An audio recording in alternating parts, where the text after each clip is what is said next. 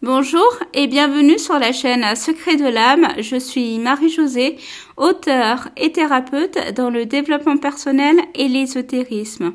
Aujourd'hui, je vais vous parler de comment reconnaître qu'une personne est toxique pour soi. Avez-vous déjà remarqué qu'à chaque fois que vous parlez à une personne, par la suite, vous êtes épuisé et vidé?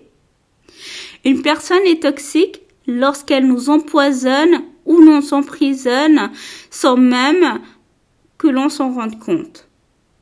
C'est une personne qui est souvent négative, qui trouve souvent des objections lorsque l'on veut entreprendre quelque chose de nouveau au lieu de nous encourager, qui nous rabaisse à chaque fois ou qui nous fait comprendre que sans elle, nous ne sommes rien. Cette personne peut être un ami, un membre de la famille, un conjoint, un collègue, un patron ou toute autre personne. Je terminerai en disant qu'il est urgent de faire le point avec ses relations afin de se préserver et de se protéger des énergies négatives qu'elle peut nous apporter.